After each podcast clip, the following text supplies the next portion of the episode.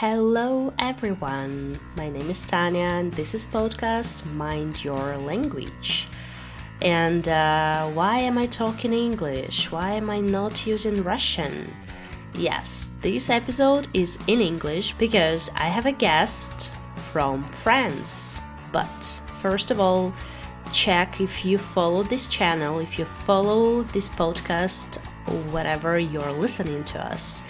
Don't forget to press all the possible thumbs ups, likes, stars, whatever, because it's very important. And uh, if you want to support this podcast, please follow the Boosty link and uh, make us happier. And of course, it's going to help to develop this podcast and uh, create more cool episodes. Okay, Today's guest is Matthieu. He's from France and he's been living in Russia for a while. And he is a stand up comedian. So we discussed languages, cultures, food, differences between countries, experiences, stand up. And if you watch till the end, you will know where to practice your stand up. If you want to become a stand up comedian one day, Matthieu can help. I'm sure you're gonna enjoy this episode. Let's get started. Bonjour, Tatiana. Welcome. Oh, hello. we can speak English, right? Uh, I, I guess we don't have much choice because my Russian is still terrible. my French is the same, so. So you see, neutral language. Yes. How comfortable is it? Thanks for coming. Have you ever done it before? Um, I don't know in which format exactly we are. You, you want to conduce uh, the podcast? I did some interview. Uh, yeah, yeah. Okay. But each time is kind of very different. Depends of uh, which uh, the, the the point of it. Yeah, yeah. Just I want to keep it really chill. You know, just talking, chatting. Yeah. Cool. And uh, yeah, so can you maybe start with introducing yourself for people who don't know you? oh, um, I am. Uh, my name is Matthieu Leduque. I'm French. I'm from a small city called Limoges in the region of Bordeaux, which is southwest of France. It's known mostly for wine, and um, I'm. I did. Um, I moved a lot in France first uh, because I did international uh, master degree in Bordeaux. Then I started to work as a HR consulting specialist in Toulouse. Then in Paris, I started to be business manager in a company uh, who was helping engineering in oil and gas industry. And I ended up uh, working as a nanny in Russia eight years ago. What? yeah, such a twist. Uh, I didn't expect this. Yeah, it's kind of. Uh, I, I took a short track here, uh, but technically that's how it it ended. Uh, I started to visit Russia ten years ago uh, because I had friends here. They was uh, living in Paris, but they was coming back to Moscow, so I did visit Moscow with them. Then I started to get hooked because I didn't really understand what I was seeing in Russia. Mm. Um, I was lucky enough during my study to have summer, summer exchange in different countries. Uh, I started to learn English. I was even learning and speaking Spanish somehow at some point. But Russia was a very different experience. So I kept coming back again and again as a tourist until everybody realized it was way too much to keep it casual, Matthieu. Why you visit Russia five times? You cannot pretend you don't like it. Um, and they even offer me a job. Mm. Uh, I mean, they introduced me, um, and eight years ago, actually, the uh, the trend of having expats in French company in Moscow was Mm. not a trend anymore because the crisis didn't help the uh, ruble euro exchange, blah blah blah, made it very hard. Uh, I did some business research because I was thinking, why not? Um, I, at this moment, I was starting to learn Russian because, as I told you, my last job was in um, engineering company and I was managing some project, but my project was in France. Uh, but our company was specialized in oil and gas uh, projects. So I was like, it's strange. We have only one project in Russia. So I wanted to develop this. And I realized for business, it was a no go. But in the other way, uh, one Dietzky Sat, one uh-huh. Uh, kindergarten offered me a job as a as a teacher for very young children, like uh, three, four, five years old. Wow. And um, I was 26 and I realized if I don't try, I will probably regret all my life. Mm-hmm. Um, because uh, I had this frustration of uh, having an international master degree of international business, working in an international company, living my best life in Paris, but uh, uh, nothing international is my best life. It was so this opportunity to move in Russia, I took it, and this one year turned into a second year. Mm-hmm because my first year was crazy. It was very intense. Uh, it was a lot of work, but I, I, didn't. I mean, maybe at this time it was hard work because it was uh, kindergarten in Rublovka, which is a very specific. Oh, yeah. Uh, I don't know how much the audience uh, who is uh, who is listening the podcast, but Rublovka is a very specific uh, place in Moscow. Yeah. I mean, all Russians know what it is. Yeah uh, if, if, if people are not Russian, they should understand easily that in Rublovka live the 1% uh, wealthy Russians. Uh, like very, it's a very specific way, place outside of any imagination. Uh, I mean, Russia was outside of my comfort zone, but Rublovka is uh, another way different from being outside of your comfort zone. Mm-hmm. It's a mm-hmm. bubble in a bubble but anyway, yeah. Uh, and after one year in this this, this uh, kindergarten, one family took uh, hired me to be not a teacher but a personal uh, governor.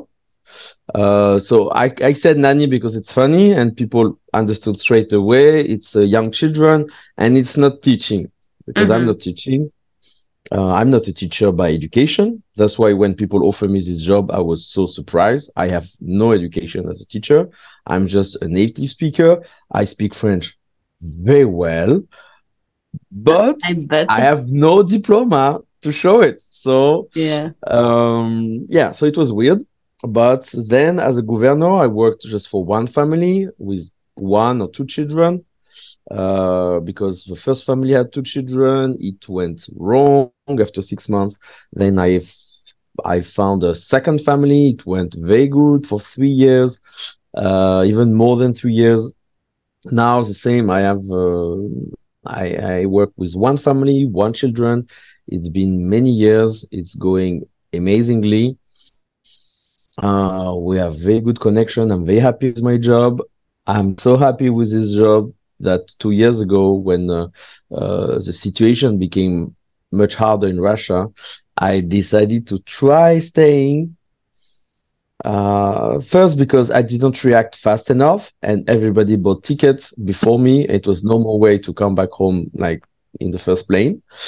Uh, so I will be honest. First, the idea crossed crossed my mind, but I was not fast enough to okay. even to even have the choice to use this ID. So my plan was to wait and see how situation go.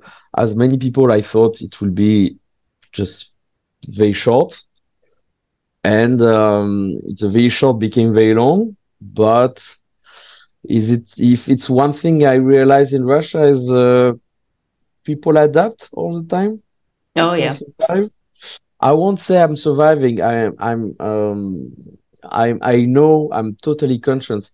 I have a totally spoiled life in Moscow. Really? Uh, yeah, I'm spoiled. I'm I'm really spoiled. I mean, I, I know I have I have a very good quality of life. Uh, it's not flexing, but I I realize it every day. Um, usually, people ask me if I love Russia. I'm pretty conscious. I mean, I'm pretty careful about my answer. I say I love my life in Russia Mm-hmm. Uh, mostly because I'm traveling a lot still, even with the new situation. I'm still traveling very regularly in very nice destination, Sometimes for my work, very often f- for my work, sometimes for me. So even despite everything who happened, I, I still like it here. And one, the second reason why I decided to stay is because uh, two years ago, I started to perform stand up in a more intensive way. Like before, it was once per week, once per month in English, because it was an international stand up scene in English in Russia, in Moscow. And uh, most of the expat left, most of the comedian left. So it was only few of us who decided to keep it up, to to start from the beginning because the previous organization left, so we had to start from the beginning, the marketing, the promotion of the show, etc. So I became kind of a stand-up producer of English stand-up. I I was frustrated to perform in English, which is still not my native language. So I decided to try French stand-up. And since two years, I'm producing one French show every month uh, in Moscow. We even start to tour in Russia. Last week I was in Ekaterinburg. We did Yay! one show. In, we did one show in Kazan uh, in December. Yeah, we did two shows in St. Petersburg. Um, now we mix the French show. The, we, when we tour in a city, we we do a French show, an English show, a Spanish show. And when I'm talking about shows in Moscow, we can make small open mics with small room or big room, like 150 person. And when we are touring in Ekaterinburg or Kazan or Peter, the same. It's like room of 100 people. So it's it's like I mean, for me at my level, it's a serious show, and um, it make my life super intense, juggling between uh, my job and stand up and sport and everything else, and uh, traveling. So um, Yeah, that's in a very in a very short way, 20 minute presentation. This is amazing. That's amazing. Uh, you answered almost all questions I was gonna. ah, okay. Thank you very much. Have a nice day. We chat next time. See you. Yeah. I'm So actually- I, I spoiled all the. Oh, that's okay. That's sorry. okay. It's just a casual conversation. It can go anywhere. We don't know. So actually, yeah, speaking of uh, stand up and uh, performing in different languages, so you do three languages at the moment. Yeah, and actually, in Ekaterinburg, we spent some time with um, our friend who perform in Spanish. Some of us perform in two or three languages. Uh, we have one performer who do four languages. Uh, Natalia Koshmarek, my my Natalia. Uh, she's one of the person who made it possible because Natasha performed in English, in French, in Russian, and in Spanish. It's impressive. So when I can, I can, when I take Natasha with me on tour, I know we can face any kind of uh, languages where we can perform and everything. And actually, as I told you uh, uh, maybe 20 minutes ago, uh, I did uh, speak Spanish somehow uh, when I was living in Barcelona for my studies. So this last weekend in Ekaterinburg, listening the guys speaking Spanish, I started to talk to them in Spanish, but I was mixing Spanish and Russian. I have no idea why. I'm not a linguist. I mean, uh, it's a big subject. People think, oh, you you perform in three languages. You're a linguist. I'm not a linguist. I'm a slow learner about languages. It took me 10 years to learn English, but I forgot how hard it was. hmm So when opportunity to move in Russia appeared, I was like, oh, I'm good in English. I will be good in Russian very fast. I forgot it took me 10 years to learn English. Now my love in Russian, some people find it impressive or like, whoa. It's because I live here since eight years. And when I'm living here, I'm not spending much time with French, ex- with other expats. Uh, except for stand up, but in my in my daily life, I mostly uh, have contacts with people Rus- speaking Russian, except at work where I speak French. But um, I mean, I'm immersed in Russia since uh, eight years, so of course I do speak Russian, not very well, but uh, yeah. So and when I heard Spanish, I started to we started to talk together, and uh, I, I I was like, maybe I can translate just five minutes. I can just translate five minutes in Spanish, and like this, I I don't really like when comedians do it to me, Hmm. uh, when they don't speak French, but they really want to to impress and to to to to show off as a yeah I I'm performing many languages and they come to a French uh, open mic and they know the language not good. They're just reading a translation. Um I, it's not very comfortable for them. It's not comfortable for the audience. It's not comfortable for me because when I produce a show I try to promise it's a promise. I mean I I promise the audience they will have fun. Mhm. uh, if one evening you have 10 comedians and one of them don't speak French and just pretend reading the paper, it, it's funny. If two do this, uh, it start to be less fun. If three comedians don't speak good French, the audience drop attention immediately. It start to be boring. You, have big frustration. And this is for free open mic when you don't pay for the ticket. But if you pay for for stand-up show, um, every everybody have a different budget. Everybody have different um, feeling about how much you are supposed to pay to see a stand-up show. But at the moment you pay, if the guy in front of you don't speak the language who was promised on the affiche, uh, I'm not Yeah. very comfortable with it. It sucks. That's why, yeah. So that's my limit. That's why I didn't start now, and because I um, I have many things to do every day. But uh, I'm I'm on the edge to try just just to show off, not to show off, but my, I know my text very well. I know I have a very strong 15 minutes of uh, jokes. Uh, that I, I repeat, I know it would be your next question. Uh, I repeat in every language the same jokes. Mm, When I have a when I have a joke, I repeat it in, English, in French, in Russian. Doesn't matter in which language I have the idea of the joke. Mhm. I will uh, I will make it uh, I will triple it for uh, one certain amount on effort. Having a new idea, I can immediately use it in three languages. I Hmm. have no example of a joke who doesn't work in the three languages as long as the audience is Russian Mm. people or people living in Russia. My set doesn't matter which language when I perform in other countries, because when I travel, sometimes I, I do open mic in other countries.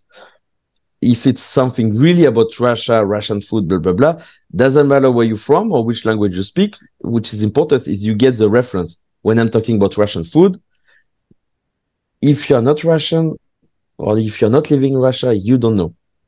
Um, Mhm. one of my best uh, set uh, best show ever was in Barcelona this summer, but in front of a Russian audience. Russian stand up in Barcelona. They do it Mhm. once per month, which is very funny because Russian stand up in Barcelona make me think a lot about French stand up in Moscow. We have uh, nearly the same organization problem. We, we- we are very similar.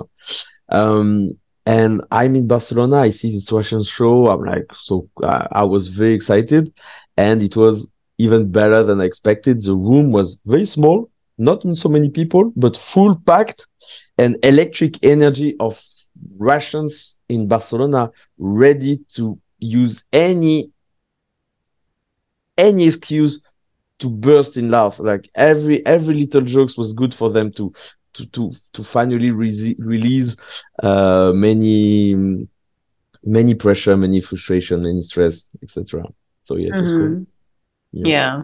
Well, so the point is to make jokes about uh, something that people can relate to. Yeah, and uh, since I started, I was performing regularly, but since I perform in Russian, which I started like six months ago, I started to perform really regularly.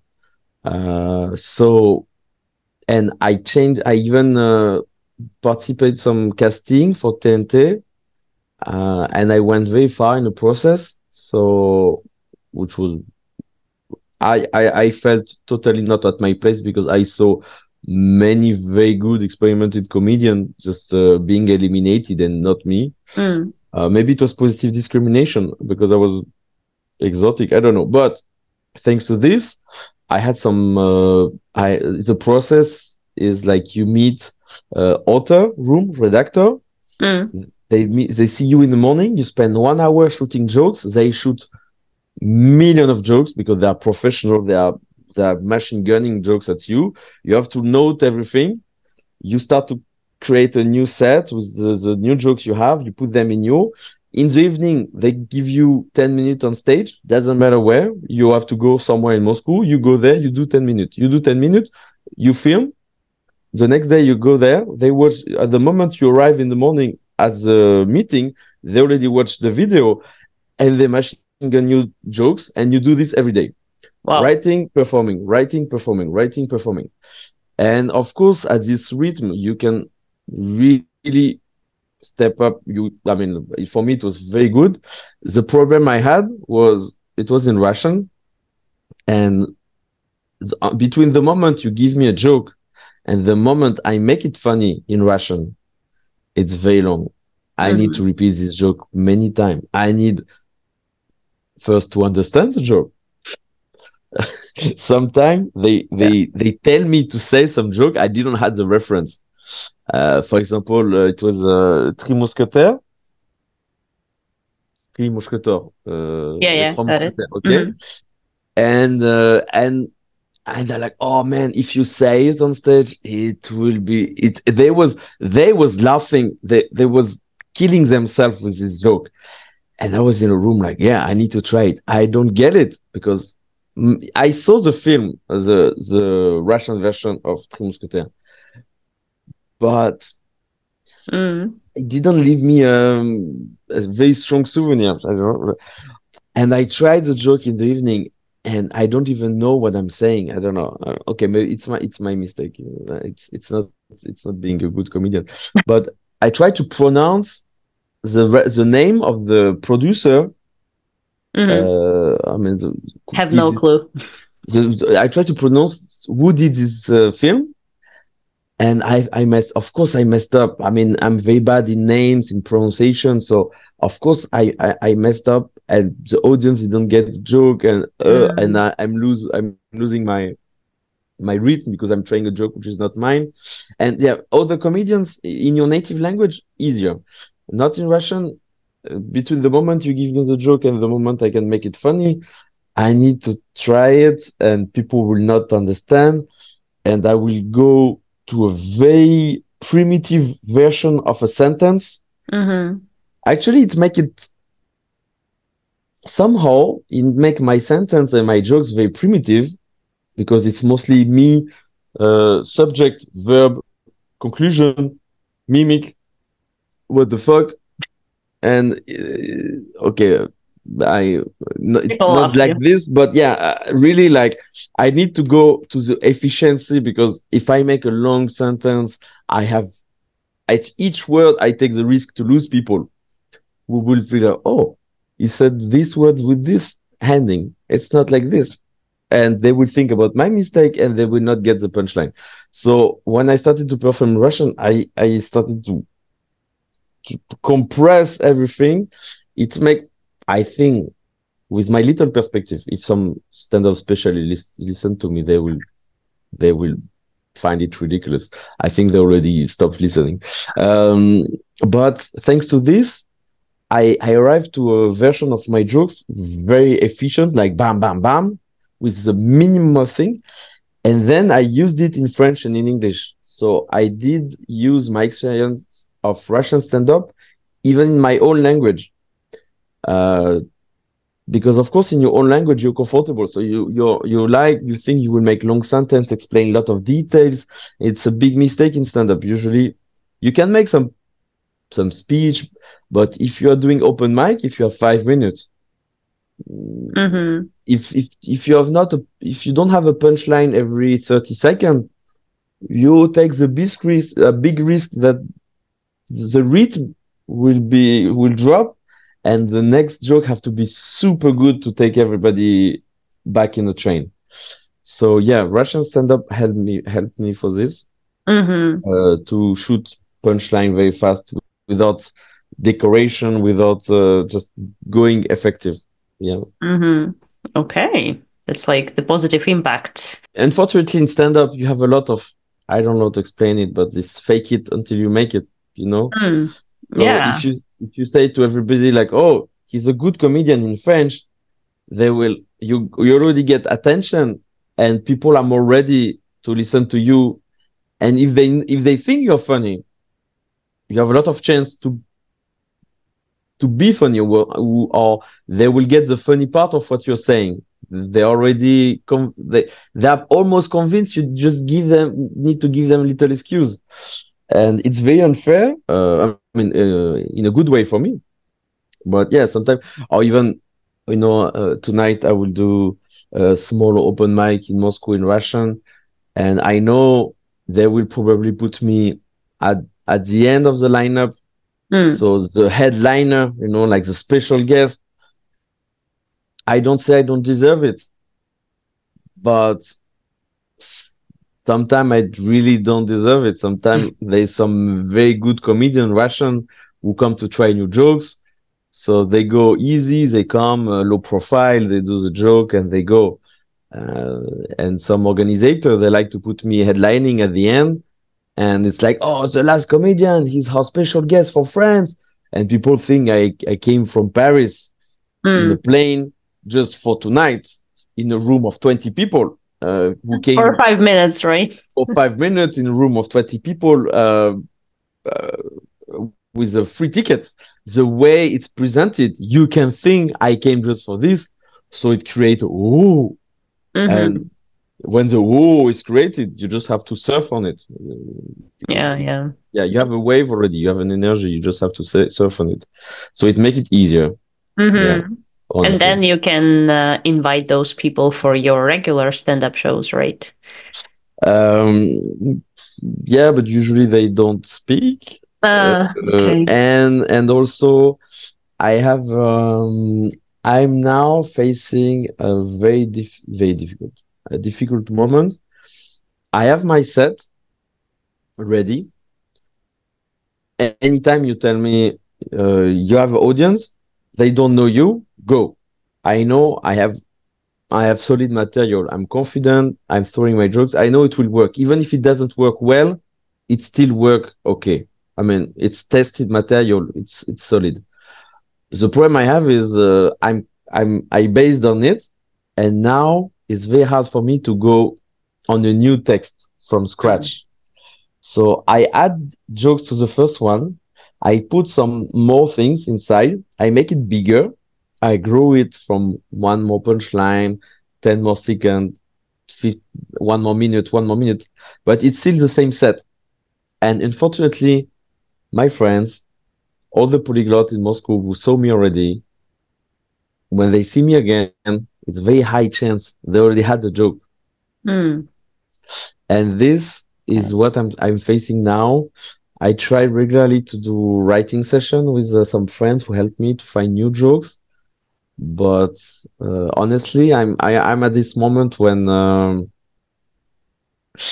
it's hard to move on to start a new thing because I, I had this uh, we did a, a show in English uh, this weekend and I start I want to make new jokes. I start my new jokes and then uh, I ask like I and I realize it's new audience so they don't know my old jokes.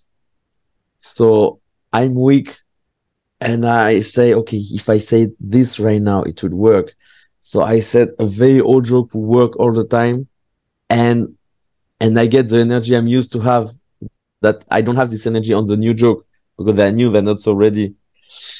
It's very Mhm. hard. It's very Okay. hard. I think once I even created a show where the rules was if the audience already heard the joke, you have to drink. Oh, wow. Yeah. Drinking So- game.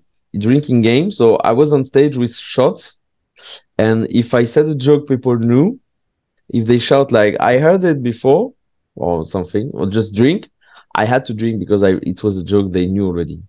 And you know what? Sometime I was like, I was talking, talking, talking, trying to improvise, and somehow I see a connection between what I'm saying and the joke I have. And I take a shot and I say, and I know already they know the joke. So I'm I'm improvising, improvising, improvising, and I see an opportunity to say a very good joke, and I prefer to take the shot and to say the joke. Then, uh, yeah. Do you remember not, the end of that day? Uh, um, wait, before everything, drinking is bad. Blah blah blah. I don't support this. no, don't I'm do it gonna. at home. I remember the end of the day. Yeah, yeah.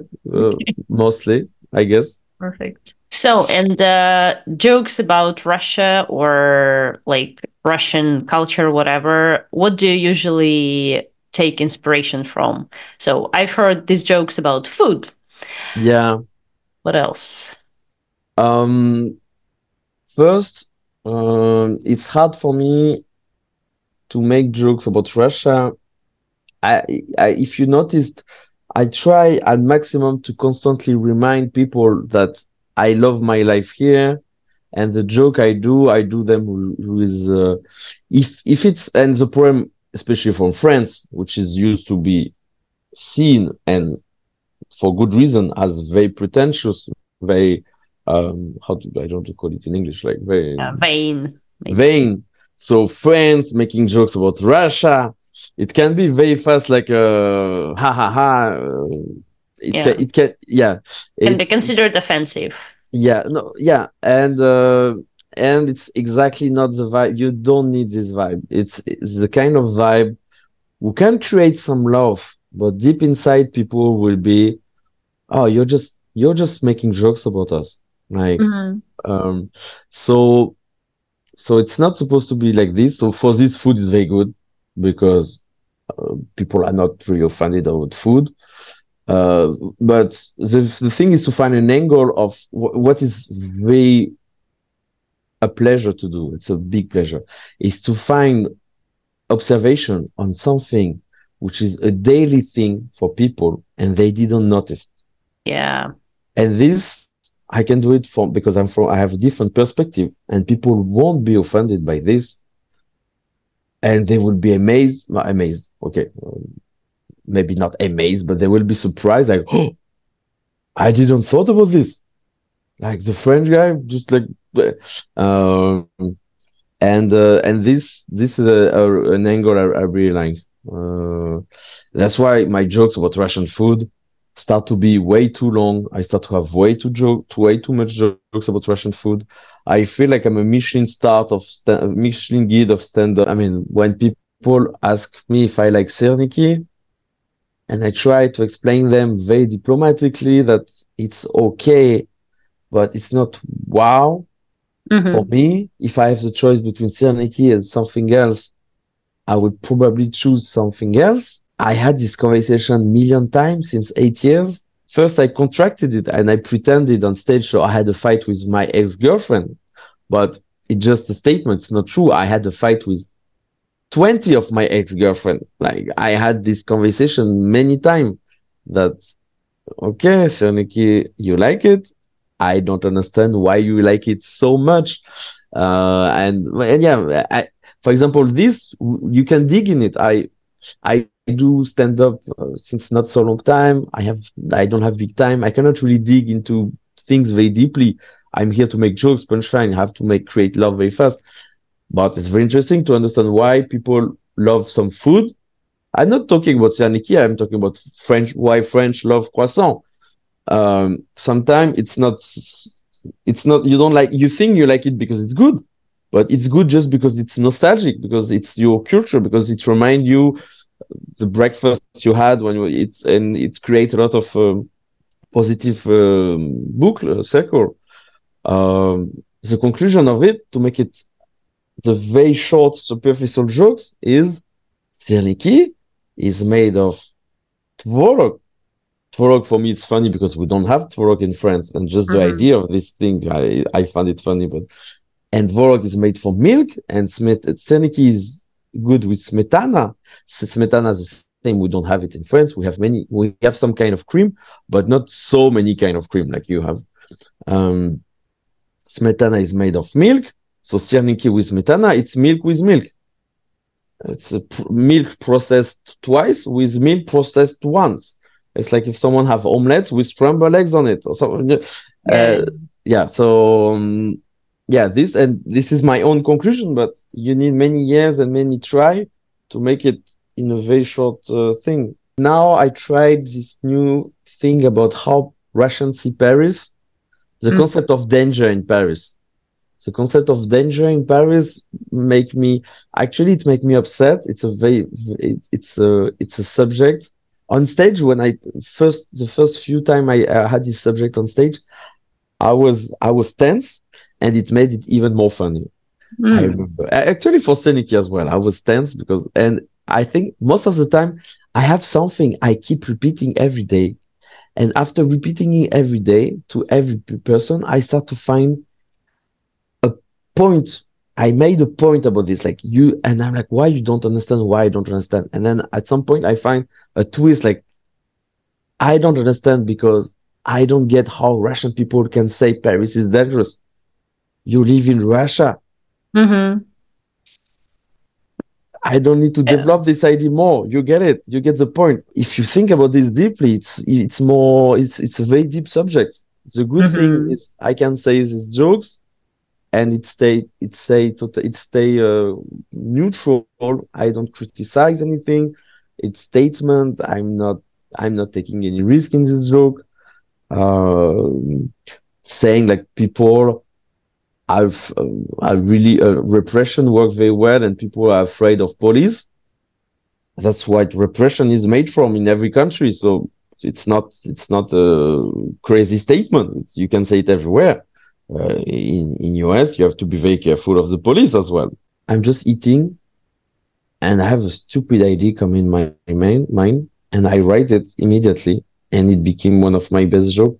Uh, Vinograd is a city. Oh yeah, yeah I'm not proud of this joke because it's really easy. But, but yeah, I mean, it makes sense because because of this ending. Yeah, yeah, yeah. You see, so nothing very sophisticated. But one day I had this idea, mm-hmm. and thanks, I had the reflex to write it on my phone. And I was like, wow, it's amazing. I mean, it's amazing. Like I will use it for sure. Uh, so sometimes, yeah, it's just something passing through your mind.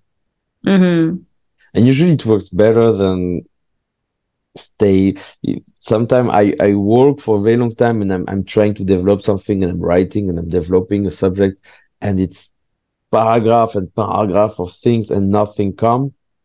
I think I, I now because you ask and we take time to talk about this i think the best joke i had came was flying and I could uh, just you catch them and you write them. Mm-hmm. Uh, that's why one of the first advice is always to write something. If it's coming, just write it straight away. Yeah. Then when you reread it, maybe it makes no sense. Maybe it's ridiculous. Maybe it's shameful. Maybe it's cringe. But at least if it was good, you had it somewhere. You have it somewhere. Yeah, that's a good advice for everything, like taking notes. Yeah. Actually, yeah, not only for stand up, you're right. You're right. And uh, how about this work with kids? I mean, it's a good resource for jokes. Nope. In theory, yes. In practice, first I don't I I have one joke about my work. And even this joke, I had to twist it uh, because uh, I have a giant respect for my uh, for my my clients, the family I'm working for, uh, and uh, it's it's a lot of privacy required, and uh, I have a giant respect. I don't want to take any risk of offending them if they listen this joke. And even once they twice they came to my shows which was terrible jo- shows because they was in a room, so I was very stressed. But um, yeah, uh, no, I, I, I cannot talk about uh, about children, about about my job. I don't want to talk about my job. Uh, and the problem about this is even if I wanted, even if I had an angle, funny, as we said, you have to keep people uh, being able to refer to this. So not everybody have children, and nobody is a nanny, I feel so spoiled with my job.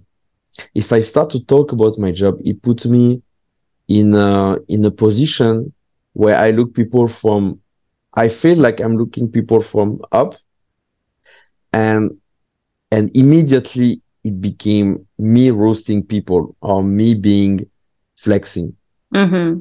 And they cannot relate to this and they will immediately have this reflex of, oh, okay, you you lucky, you funny, you rich, you blah blah. You ah okay, enjoy, super. But why you need stand up for this? Like why why why are you here talking with us if you are so different from us? Mm. Uh, for example, you I, I, will give you an example. So I'm I'm doing this job this joke about my job. I said that I'm a nanny, but I'm not a classic nanny. Sometimes I work in Dubai, in Maldives, in Seychelles, in Los Angeles. And and when I, I start to say I'm a nanny, sometimes some people react in the room like, hey, me too, we are colleagues, and like this. And then I finish the joke. I say, no, we are not the same because I work in Dubai, in Maldives, in Seychelles. It's funny at the moment if I do it nice with a smile and but it, it's it can be offensive. Like the, the, this this person in the room can be yeah. offensive and say, "Well, fuck you." I'm like, okay, you think you're better than me? Uh, it it can be funny, but it can be offensive. And you see, the joke have to finish here because if I develop this, it's just mm-hmm. me flexing. When I have this conversation every day, I know very fast the question will be like, uh, what's your client do in your life, in life, uh, how much money you do, blah, blah, blah, which is not, which is not funny topics. So mm-hmm. Job, I didn't find uh, efficient angle to talk about my job and i'm not really digging into these uh, topics. Are people in moscow or other russian cities ready to to get this experience like having this stand up in french english spanish? The hardest thing it's not the language barrier. The hardest thing is the stand up barrier the stand up culture barrier we, we had this in Ekaterinburg actually. It was very easy, and I had this like in two hours, uh, in three hours different. I saw the two different room. French stand up came polyglots, people passionate about French language. But when I asked them, "Do you know what is stand up? Have you been to a stand up show?" Many people didn't react. They they it was her first stand up experience. So you have to explain them that it's interactive show. We don't need them to talk and to finish the jokes, but we, we need to give them to give feedback of do they like the joke? Is it funny? It does it deserve a laugh? Does it deserve a clap? Uh, and they don't know stand up. So you need to explain them. They don't, maybe they don't see a lot on TV. Maybe they don't even know what's supposed to be. Maybe they expect one hour and a half monologue or TEDx talk. You have no idea. And then when we performed in English, I saw the room was more people who know stand up and English. So they come. And the room was the English room for me was more ready stand up wise ready. And stand up in Russia is very young. The two mm. hard thing is stand up in Russia is is kind of new. I mean new. If you compare to US or Great Britain, you can even see it at the audience age. Mm. The audience age in US or Great Britain is much more diverse. Um, one of the most, maybe the most famous stand-up festival ever, it's called Fringe Festival. It's in uh, Edinburgh, in in Scotland, and every international comedians who go there come back with. Uh, it was old people in the room Mm. They come to the, the first shows, they check the room and they see many people 50, 60 years old. And most of the comedians are shocked because we are not used to this in other countries. But in native English speaking country, stand up is much more deep inside in a culture. It's older. So some people liked stand up when they were 20.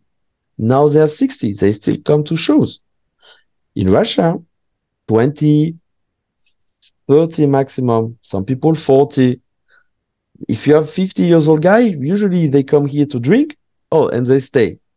But uh, so those guys, those people who are 20 years old who see stand up right now, in 40 years, maybe they will continue to watch stand up in Russia. But you, you, we need one generation to make the switch. Yeah. Uh, and even in 40 years, I'm not sure stand up will be as popular in Russia as it's in US right now. I'm not even talking about the language. I'm talking about the idea of watching someone making Mm-hmm. jokes on stage. Mhm. The second thing is, and it's a very cliche thing, and I'm stepping stepping on some um, maybe racist, uh, stereotypical thing, but many people, many Russian people in stand up think it's a battle between you and them. Mm. Like you are trying to make them laugh and they will try not to. Some Okay. people really take it like Mm. poker face, cro- ham, uh, cross ham, and like, hmm, Show me it's good. It's good, but I prefer the first guy. Hmm, okay, not bad. I'm very funny too. Eh, I mean, the idea of uh, if you smile, it means you're weak. We don't smile a lot because uh, it's weird to smile to a stranger. Uh, blah blah blah. It's a cliche, but it ca- it comes from somewhere. People are usually more close, uh, Yeah. I mean, physically. Uh, it's true. phy- yeah, so uh, it's it's harder. Okay, let's make it a big line, a big statement. It's harder to make a Russian laugh, like bursting in laugh. To get to this point, it's harder. Um, Sometimes even me, I'm laughing. I don't say I'm pushing my laugh. It's not a fake laugh, but I'm happy to share my laugh. I don't know how to explain. Um, Yeah. yeah, uh, Russian looks stand up sometimes more like the same way they watch it like on TV. So they are spectate, and sometimes they like it, and they tell you at the end. You see someone like this, half an hour, no reaction. He come at the end, say, "Very good, thank you very much." Mm-hmm. You say, "Did you like it?" So why you looked at me for half an hour like you want to kill me? Like, uh, and yeah, there's there's this thing. There's this thing. Uh, I was really when I started stand up in Russian, I was amazed that every host of the evening at the beginning, when they give rules, don't turn off your phone, don't talk to each other, blah blah blah. Please laugh. Before this French stand-up, I was um, on the Russian one. It was my Mhm. first time. Uh, like I watched something on TV, but never been to this like offline. And Mhm. yeah, there was like Russian stand-up, Russian comedians, Russian audience, but they also said this like, Yeah, yeah, please. don't keep it inside. love We need it. Applause. Do you think in US they even need to precise? I think in US it's more like, please shut up a little bit that I finish my joke. In US, it's you, if you watch in, uh, American stand-up, you will see it, If especially if it's uh, filmed in um, in a cafe, big cafe but crowded and with alcohol. You will see people start to share just at the setup of the joke. Mm. For example, they like the subject and they're like, yeah. They start to share and applause. You didn't do the joke. They already support the idea of the subject of the joke. Okay, I'm in America. I say I love American food.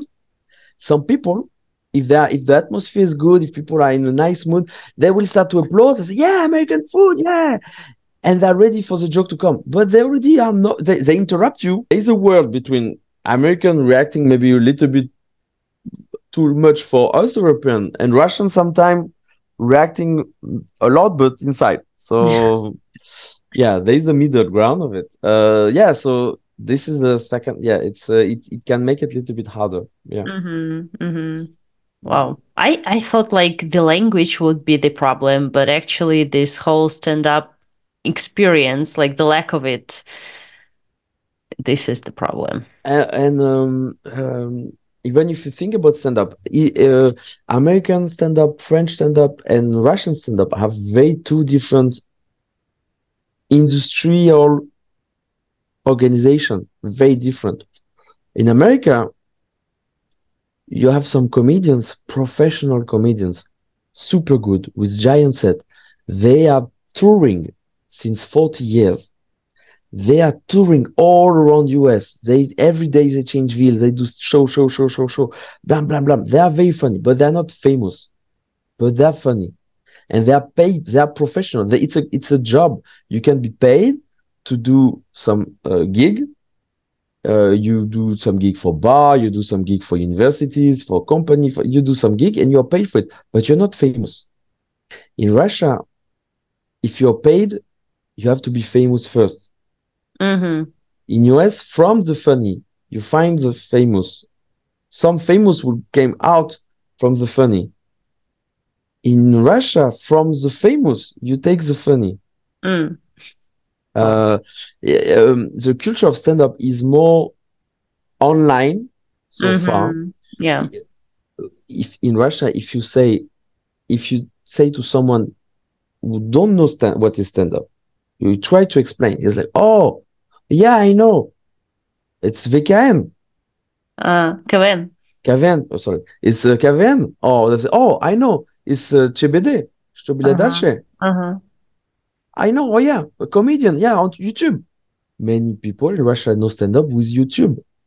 But it's so strange. Like, uh, you know, Mikhail Zadorny or Evgeny Petrosyan, they used to be so popular here and they performed uh, in concert halls and Mhm. it was shown on TV and a lot of Mhm. people came to the concerts and uh, it's like this old style, old fashioned, I don't know, stand up. Actually, they Mhm. were not called stand up comedians, but they were just like, okay, In France, we had uh, we call it one man show before Mm. stand up. One man show. Um, it was different name, but it existed before we call it stand up. Uh, yeah, in Russia. I, yeah, I heard in Russia as well. Yeah, but uh, which it's weird that you know I had once a guy come and say, "Stand up." He said, "You have this in US as well? You have stand up in US?" I said, "Even the name, it's not Russian." And really, I I, I met someone who was like, "Oh, you have the same." hmm, how can you i'm sorry but how can you not know stand up it was i mean every country had his comedy style and people making monologue on stage. The, the difference between comedy and stand up for example is stand up to talk with people and you don't create character. Mm, comedy you make a lot of sketch you make personage impressions or thing like this. Uh, this is one of the big difference. Stand up it's it was democratized in us mhm. uh, everybody had stand up everywhere in the world, but US made the stand up as a very popular thing. So you cannot. I, I, I'm really surprised when people talk about stand up, they don't even connect it to the, the history of stand up, which cannot be. You cannot forget US stand American stand up when you talk about stand up. Yeah. I mean, some English words are so incorporated into Russian language, so people never think. And when you start pointing out at this, they, oh, really like manager, because they manage people. That's why we call them this way. But we have the same. I mean, we had this in. uh, okay, more specifically about stand up. Stand up, it's so about English language that when we do French stand up in Moscow, I'm struggling to use French words Mm. just to make the poster. Stand up français open mic. We have one. We have five words, one in French. I, how can you explain to people it's in it's in French? Uh, Yeah. Open mic in French would be scène ouverte. Scène ouverte, it's when you say scène ouverte, uh, it technically it's like uh, scène ouverte in French refer to a cabaret where everybody can Mhm. come and dance, and the next guy will sing someone, and the next guy will be a clown. This is scène ouverte. Mhm. Uh, so if you if I if I do a show in Moscow and I call it scène ouverte, I'm afraid people come to me and ask me if they can go on stage shoot for a song. Um, and stand up, stand up, it's stand up. It's hard to translate. If you call it comedy, Mhm. comedy is larger than stand up. Stand up is a genre comedy. So yeah, and uh, set up punchline. Yeah. I explain to comedians we spend hours doing workshop, writing French jokes, speaking in French. Every two seconds, I'm like, oh, this is your setup. No, pardon, ça c'est ton setup. Ça c'est ta punchline. il te faut un twist. Euh, alors, est-ce qu'on a préparé la setlist? I think someone who don't speak French can understand 50% of my conversation about stand up, even if I'm speaking, speaking French. Yeah, English words are everywhere. Stand up, it's just one of the examples, but in fact, they are everywhere. So but we just I'm never not, notice. I'm not very, I'm not a good chef, but if you talk about kitchen, you have French word everywhere. If you talk about restaurant, yeah. cuisine, you have French word everywhere. It's true. Because, because the, the culture of, uh, gastronomy is was very democratized at one moment of the history where French uh, aristocracy was very popular and an example for mm-hmm. many aristocracy in the world. Uh, Not even the restaurants like bordure, trottoir, jalousie. Yeah, uh, arch- architecture as well. Yeah, you're right. Yeah, so the, uh, some some language have some activity sector activity. Science is really about Latin mm-hmm. because during this time they made so big progress that they democratize uh, uh, vocabulary with stayed. I mean, yeah. So it's interesting. Every in in every sphere you can find one or two very big uh, language who was dominating the sphere at some point, and then the language stayed very connected to the discipline. Mm-hmm. Yeah. Right. I don't mm-hmm. think about uh, examples where Russian took some important role. Maybe uh, spaceships like Sputnik, but not so much. Actually, the, the problem with this is cosmonaut. You don't meet um, cosmonauts every day. Yeah. And they are not really talkative about their job. You know, when they come back home, they don't want to talk about uh, how yeah. it was in the international I've station. never met them. you see? They are very shy person. They don't want yeah. to flex. Yeah. I think they all have to learn Russian. Definitely. For them. That's why it's you see, this is a good show. Okay, we'll cut it just uh, in case you will use it in some shows. no chance. I'm still talking about my Syrniki, you know. I cannot make joke about Syrniki and then a twist to cosmonaut. hey, about cosmonaut? Be very dangerous if you have some particle of Tvorog going everywhere in the capsule yeah how how do people in space eat syrniki like how they suffer without them. Or it's just like the syrniki in tubes. I think that's why there's two reasons why it's not so many french cosmonauts. First you have to learn russian. Then you have to eat food in tubes. Yeah how can you put croissant in the tube for example last week someone sent me a video uh, in in Korea in Seoul like a biscuit in form of croissant mm. but flat mm-hmm. like and someone said like you see what they're doing with your croissant like i was supposed to be offended by a biscuit uh, in in in korea in turkey i had croissant hot dog with ketchup on it so i sent it to my french friends well, I'm, I'm not even I'm cold, cold heart. I saw so much. I maybe once, the first time I saw a croissant with um, some salmon in it and mm. salad. Mm. Maybe the first time I was shocked. Mm. And then I started to pass in front of the Starbucks every day in Paris, and it started to be normal. Mm. Yeah, even sometimes I'm ordering salty croissant. You see, but people can change. We can adapt to everything. Yeah. There's hope. There's yeah. Hope. By the way, have you tried okroshka? Of course, of course, I tried okroshka. with milk or kvass? You do yeah. with milk as well. My grandmother does. but it's good. But it's good. It okay. is. I never tried, but milk. It wait. Yeah, actually, you have to add some uh, lemon acid or something like that, so make it sour.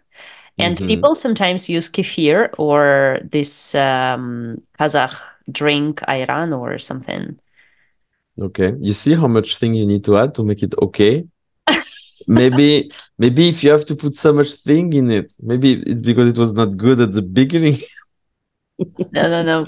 I'm kidding. I'm this kidding. is this is the recipe, you know. This is the recipe. You become even Italian when you talk about the recipe. Yes, I know. Uh, I start to be tired of all these re- reels. You see Italian overacting the way that they are scandalized, like you broke the spaghetti. We get it. Ah, yeah. We get it. It's not funny anymore. One grandfather scand- uh, who make a drama for it. It's funny. This video every day. It's tired. You get it. You're bad actors.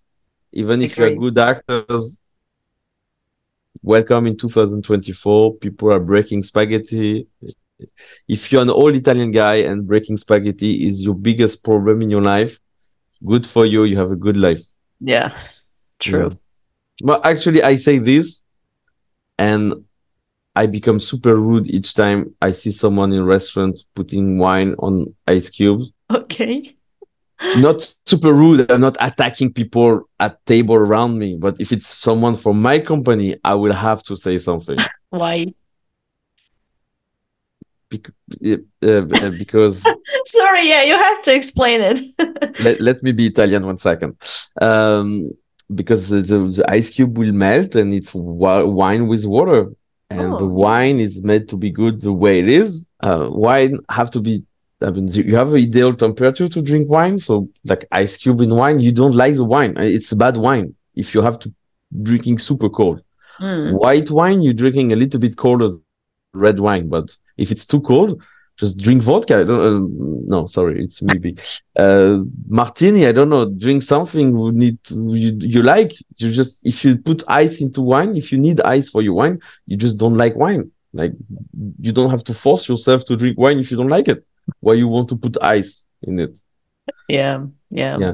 Um, or but it's it's not like uh in a Ekaterinburg we did a, a wine degustation with other comedian, and one of them started to he was ready to to fill up the glass.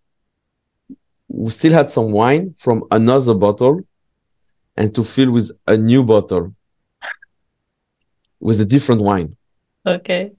And time stopped, and I started to scream and jump like no.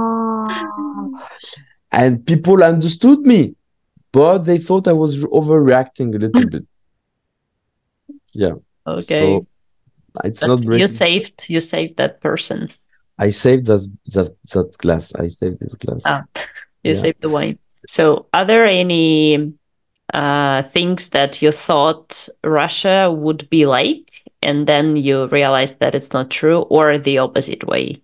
It's hard because it's been eight years, and uh, I realize with time there's many things I don't uh, I don't process anymore. Mm. For example, service at the restaurant. When I came in Russia eight years ago, or mem- or even when I was just visiting, I remember every detail was interesting. Was like, oh, he's and I was fe- I was analyzing it, and uh, after years, I started to forget with this because it became routine. But when I had some friends or some family visiting me from France, I like to see the new eyes they had. Like they was experimenting it in live in front of, me, and I was watching them trying to understand why what's wrong, like why is service, and I knew why they are not comfortable because the waiter is doing this, and in front they never do this, blah blah blah. I know it, and I but I for, I had time to forget it, and when I see a Mhm. newcomer, I see him having this moment of why he's taking my glass which is not finished Mm. Why why he's taking my plate which is not finished? Little napkin not dirty just little napkin i use to clean my here it's not dirty i just put it next to me. And while the why the waiter when i'm talking pass his hand in front of my face to take the napkin and take it off without even warning me that he will come to my private space. Hmm and I like to see the hand coming and my friend look at me as a distress. I know he's not comfortable. I know why he's not comfortable, but he don't know why he's not comfortable. So now things I will surprise me I don't know. I I was super wise. I knew it everything from the beginning. No. So I guess you just came here open-minded, open for every experience. The thing is, uh, I try to find an example, but each time I found a counter example Mm. because Russia is so big, Moscow is so big, you can find everything. So, for example, uh, if I say about conservatism, uh, I've many times it's subject about feminism, blah blah blah. And I want to say, yeah, I, I knew Russia would be conservative and and he did, so it's not surprise. But sometimes you have a date and the girl tell you it's no point you pay, it's no chance you pay because she don't want to feel like you pay for her because she don't want to feel like she owe you something. And you're living it since eight years in russia. You're like wow i am more russian than you? Oh, and and yeah this is a surprise but thanks to this example i cannot say to you like i was surprised how conservative russia mm-hmm. is because you always find a counterexample. and uh, do you feel the difference between moscow and other cities yes in a way that uh, Russia is evolving pretty fast. I mean, two years ago it was pretty fast. I think now it's uh, slower. So when I call evolution, fortunately, I'm calling Russia getting closer to Western standards of culture, of uh, many things. Um, oh, I know. I finally realized one thing. Moscow was more modern than I expected. For example, mm-hmm. about uh, documents, about online uh, things like you can park your car, scan a QR code, pay online. If you have a, um, if you do mistake, you receive it online. You everything. Uh, this is uh, the tax system like all do- my documente we uh-huh. don't have my document in france which is a shame because i'm like fuck in russian I, I i'm not really about documents so i hate this in any in both country. But still i feel like this is something i was really not expected especially since you see all the cliche about russians uh, doc, uh, russian bureaucracy in american movie like the soviet style of bureaucracy Mm-hmm. See, which, which you still have sometimes. Some people ask you to sign some documents, documents of the documents, the certification of the certification with a stamp, mm-hmm. with a string on it, and the string is 2024, and I believe a string to be sure the document is real. Okay. Yeah. yeah. Uh, when it happens, it feels weird, really weird, like even for I, locals. I had the trouble translating my passport because mm. some people didn't pull didn't put the um, comma and I have to do a new official translation of my passport because the comma is not good. It's a comma. But it matters. How? How it matters? Who care? I mean, anyway, um, I guess I don't know if one day in France I'm if you say to someone like, okay, I'm sorry, sir. No. If the guy in the office, if the in the document specialist tell you like, um, oh, oh, there is no comma here. You need a comma. I said, wait, do you mean I will have to go to an office, a notarian office, to make translation of the thing I already translated in front of you? because a comma. In France, I don't know how to explain, but I, I, I believe, maybe I'm wrong. I believe somehow the guy in front of you, he will feel so powerless mm. that he cannot help you, that he is victim of a coma mm-hmm. and the coma is winning against him. He will feel fo- so powerless of this he will feel ashamed to lose against a coma. Mm-hmm. French prideness will make him break the rule and add the comma by himself. and to say it's so ridiculous. If I have a problem because of this, I'm okay to assume in front of an adult, sorry, I just added a comma. It was a mistake in the document. Mm-hmm. It's something I like in France. Okay. Sometimes we're breaking rules when we find them too ridiculous. Mm-hmm. And we take sometimes the freedom to take this kind of initiative.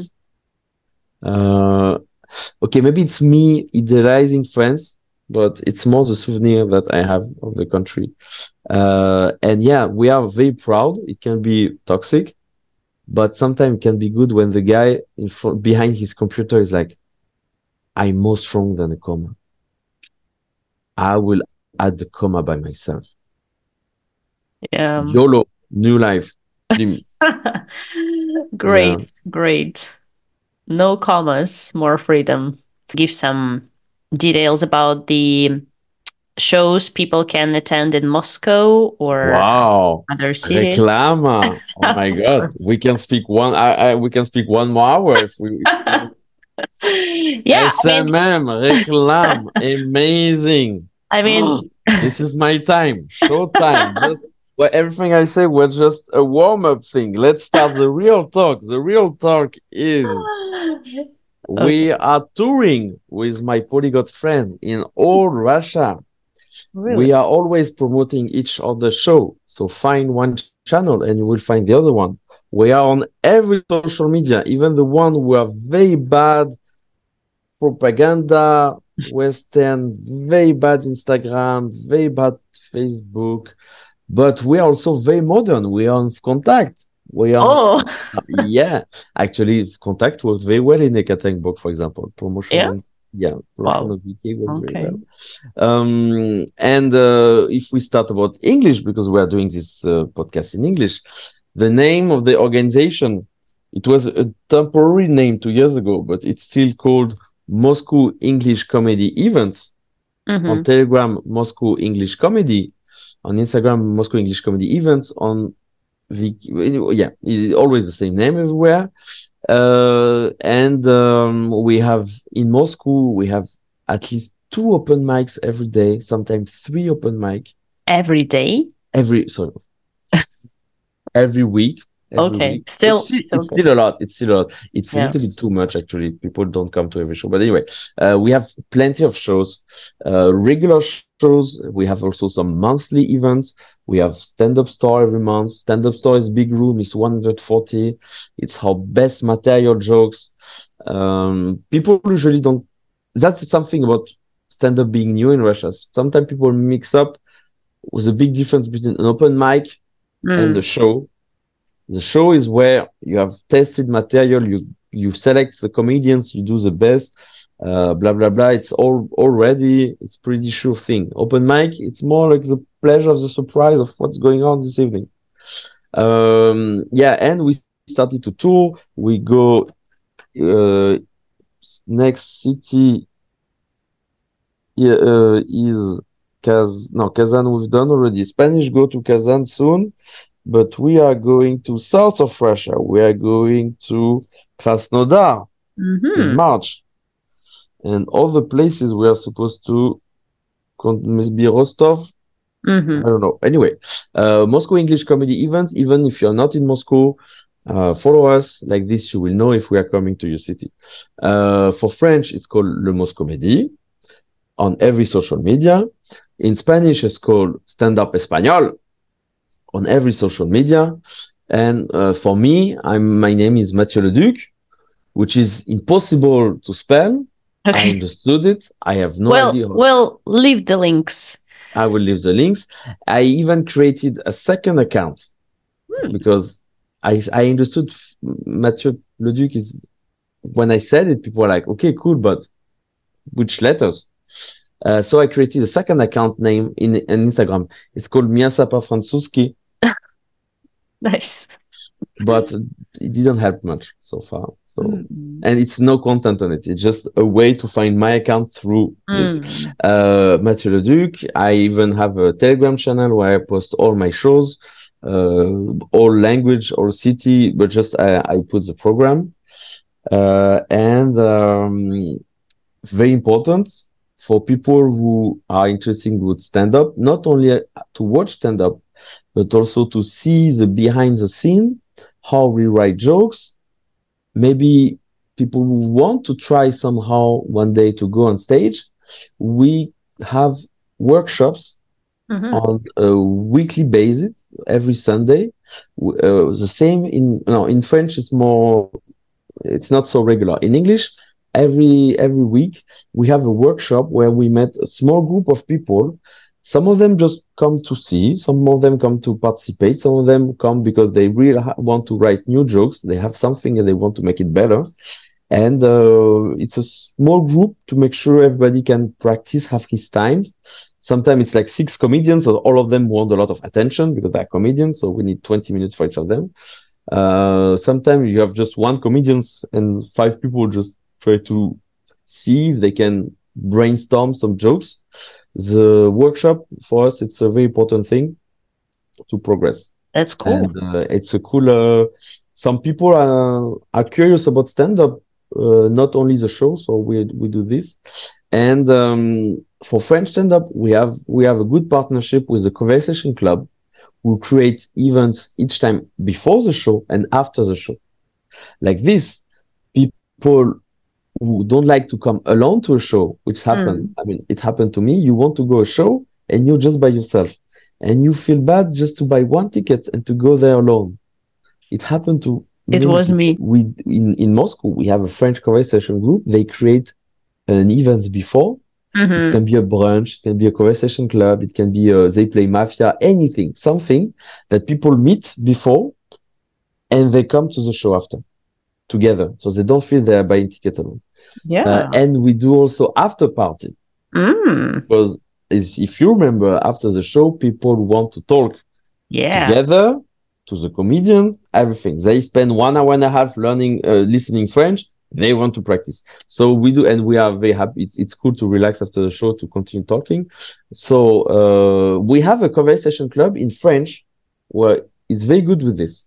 In English, we are looking for one good partner who can help us to organize this kind of event. And through this event, we will promote this club. Mm-hmm, mm-hmm. We, are, we we cannot promote everything else than stand up because we are a stand up channel and we not talk about uh, perfume or thing like this.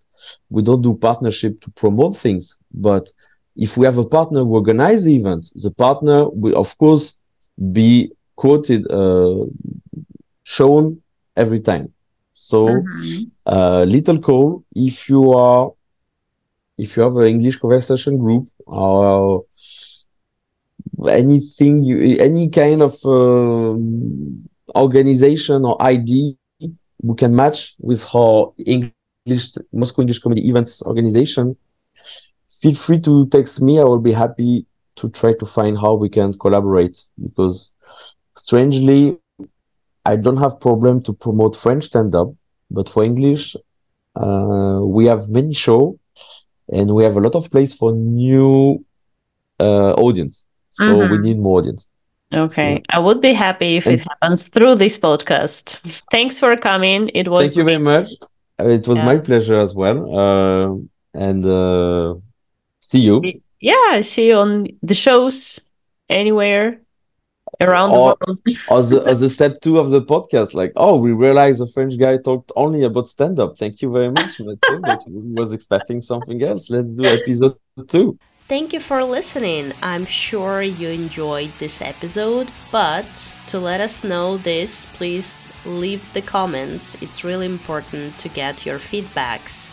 If you like this episode, let us know because we are not mind readers it's really, really important to get your feedback, guys. Follow all the social media that we left here in this episode below in this uh, description. You can find everything that you need, everything that Matthieu mentioned, and of course, my social media links as well. Don't forget to check other episodes. If you're new to this podcast, I've got some really worthy stuff here and uh, see you in the next episode.